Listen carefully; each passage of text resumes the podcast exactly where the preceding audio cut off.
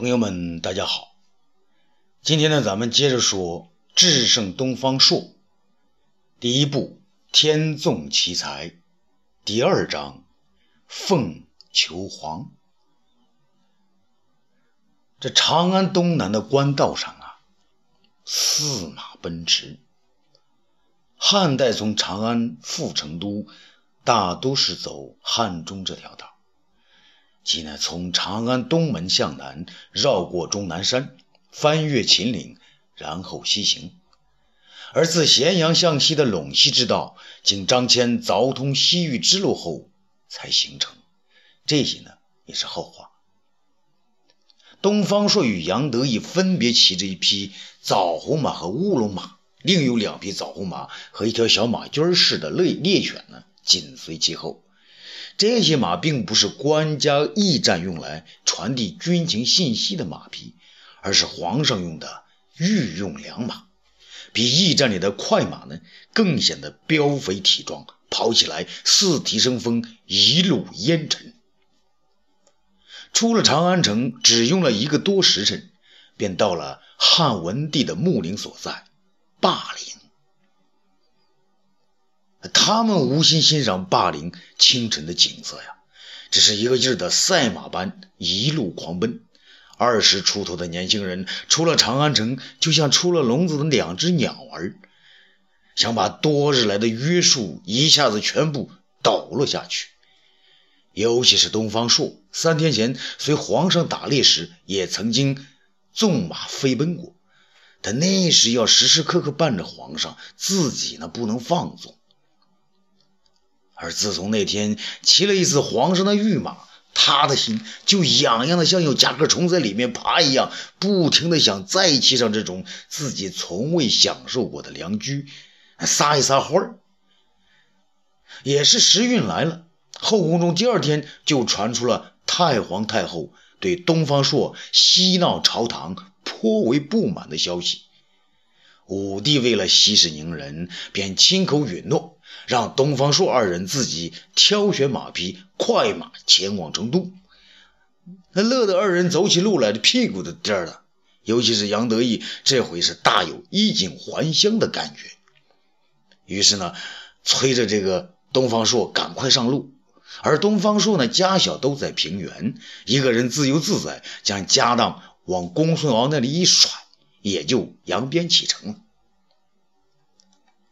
他过了霸陵，杨得意放慢了速度。他觉得有很多话呢，想跟东方朔说。东方兄，原来我只以为你学问好，没想到剑法也是这个。说完，伸出大拇哥。东方朔呢，也放慢了速度，未知可否的笑了笑。哪里话，那前天那只黑熊是撞到了我的剑上。皇上可是最喜欢射杀黑熊的，没想到前天碰上了两只，他射杀了一只，你箭杀了一只，了得了得，你也太有运气。东方朔不解地问：“得意，你只管捧我，那该不是有什么事情要我帮忙吧？”杨得意笑了：“东方大人厉害，小的心里想什么您都知道，小人服了。”那就别绕圈子说吧。杨得意更加放慢了速度，与东方朔呢并排溜起马来，边溜边说道：“小人在四川还有一个弟弟，叫杨得道，他比小人的笨些，但是特别本分。我看大人身边没有一个跟随的，很不方便。如蒙东方大人不嫌弃，小人这次到四川就让你看看，行不？”东方朔说。那还不好说，只要他没你这么聪明，我就要定了。哈哈哈哈！二人一起大笑起来，各自在马屁股上加了几鞭子，两匹快马再次飞奔，把那两匹随行的马呢和杨得意最得意的狗甩得远远的。这三个畜生愣了一下神马上追了过来。中午时分，二人来到凤翔，由于二人未使用驿站。凤翔县城的官员们呢，一概不知，因此少了许多繁琐之事。二人呢，在县衙后街上找了个偏僻的地方，点吃了点饭，为了喂马，准备下午再狂奔一番。这时候，突然呢，二人听到不远处是吵吵嚷嚷，一会儿人是越聚越多，连小饭店周围都站满了看热闹的。二人毕竟觉得新鲜，尤其是杨得意，那就是个就怕不热闹的人，于是拉着东方朔呢，就往人群的最里边挤。闪开，闪开！有什么热闹？让我们看看。众人一听他那一口官腔啊，知道不是普通百姓，也就自动让开了一条缝隙。东方朔呢，随之进入人群，发现并没有太了不起的事儿。只见一个十四五岁的少年呢，蛮像一回事的，他端坐在县衙的后门前，身边呢有一堆死老鼠和一堆脏脏的碎肉，很恐怖。再看看他身后的墙上贴着一张文告，上面写着。恶鼠偷肉，无端狡猾，一旦捉拿，严加刑罚，杀尽全家，警告天下。杨得意不禁好奇的来了一句：“这么个小人，手够辣的。”那小人右眼和眉毛之间呢有一个大痣，他用眼角呢递他一下，递就是好像就是不屑的看他一下。哼，要是有人犯到我的手里。没有，还有比这更厉害的呢。杨得意哪受得了他这个呀？马上回一句：“你小子也太凶了吧！”那少年毫不相让：“你贼眉鼠眼的，就不是好人。”杨得意这回急了，他从怀中掏出令牌，举手便打下去：“老子废了你！”这东方朔是急忙拦住：“哎哎，得意兄啊，跟孩子过不去干啥？咱们走路。”旁边的一位老衙役呀，显然是个见过世面的，看到杨得意手中的令牌，就知道二人来头不小，于是上前劝阻他。这位钦差息怒，这是凤翔县张县令的公子，公子家的肉让老鼠吃了，公子就挖地三尺，把老鼠全部挖出来，把他们问斩，还有判词要公审于众。众人都说：“我们公子将来能当皇上身边掌管刑狱的大官。”二位爷，你们说是吗？杨得意依然生气地说：“皇上才不要这种恶上呢！要他掌管刑狱，那些犯人岂不个个都成死老鼠了？”那小子嘴边呢露出轻蔑：“那又怎么样？犯了罪就是死老鼠一条，爱咋整就咋整。”东方朔心里的咯噔一下，似乎有一种不祥之兆和莫名的担忧。他上前拉回杨得意，嘲笑的说道：“好啦好啦，他小子有本事，将来就当廷尉去。那时我们再看看他的本事有多大。”没想到那小孩接着说：“承大人吉言，总会有那么一天的。鄙人姓张名汤，大人您记住喽。”杨得意不依不饶，您看，那他还真会顺着杆子爬，在这小事上，他就无法无天了。那个自称张汤的少年说：“我真是有有法有天。”东方说是硬将杨得意拉出人群，你这是干啥？和一个无关紧要的过家家的孩子生气，值得吗？别忘了，我们还要去请你的恩师呢。二人是牵马徐行，出了县城。东方朔刚要上马，杨得意却示意停住。东方兄，以后可不能再说司马相如是我的恩师啊！为什么？东方朔不解。杨得意苦笑一声：“东方兄有所不知，我这调教狗的本事。”确实是司马相如传授的，但他不许说我他是我的恩师啊。那怕啥？这也是本事，也是学问嘛。东方兄不知，这人一有名气，事就多了起来。司马相如从小就是爱玩玩狗，他的爹妈没办法，干脆给他取了个名叫犬子。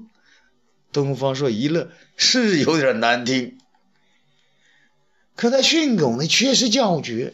小人跟他学了三年，只能说勉强赶得上脚步。可自从他的词赋写的出了名，他就再也不训狗了。说他的真传由我去发扬，但绝不许告诉外人我们之间还有师生关系。他把自己的名字改了，说是战国时时期啊，那蔺相如有本事，就自己改名为司马相如，字长卿。他也曾学剑，但没学成，就写文章做词赋。五年前，他进梁孝王府当食客。却让我进长安耍狗。他说：“咱们两个肯定会有一个先发达的，那哪个发达了，就来帮不发达的人。”这东方朔点头称是，这也没错。没想到你比他发达的快呀！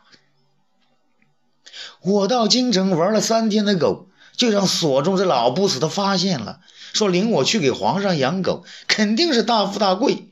那天他请我喝酒，把我灌个烂醉。没想到我醒了之后，就发现这下身疼痛无比，往下一摸，天哪，那画没了。他说到这里，杨得意不禁泪水出了眼眶。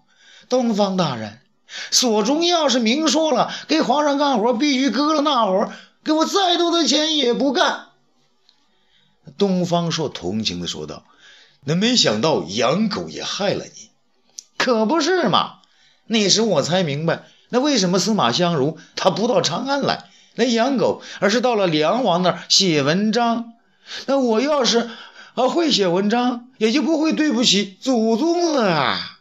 说着，他停下马来，在那痛哭不止。东方朔心里也很不是滋味，于是他翻身下马陪他走走。他想，哭又有什么用呢？怎么也长不回来呀！突然，他看到了跟随他们的那匹公马，正垂着那花呢。拍了一下杨得意的肩膀，说道：“兄弟，不要悲伤。东方朔不才，有朝一日我要是成了仙，要做的第一件事就是把你那画找回来。”杨得意惊呆了，当真的问：“神仙真的能做到？还做不到，还叫什么神仙呢？你看。”他指了指马的那画，那要是我成了仙，或者我见到了神仙，第一件事，那就是将这马的那玩意装到你的身上。杨得意看了看那玩意儿，既长且大。将信将疑，看了东方朔一眼，含着泪大笑起来。哈 哈哈！东方朔也报一阵大笑。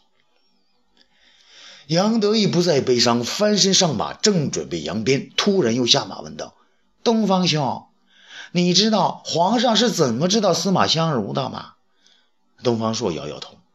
杨得意神秘地说：“司马相如啊，自信凭他的辞赋，早晚会有官当。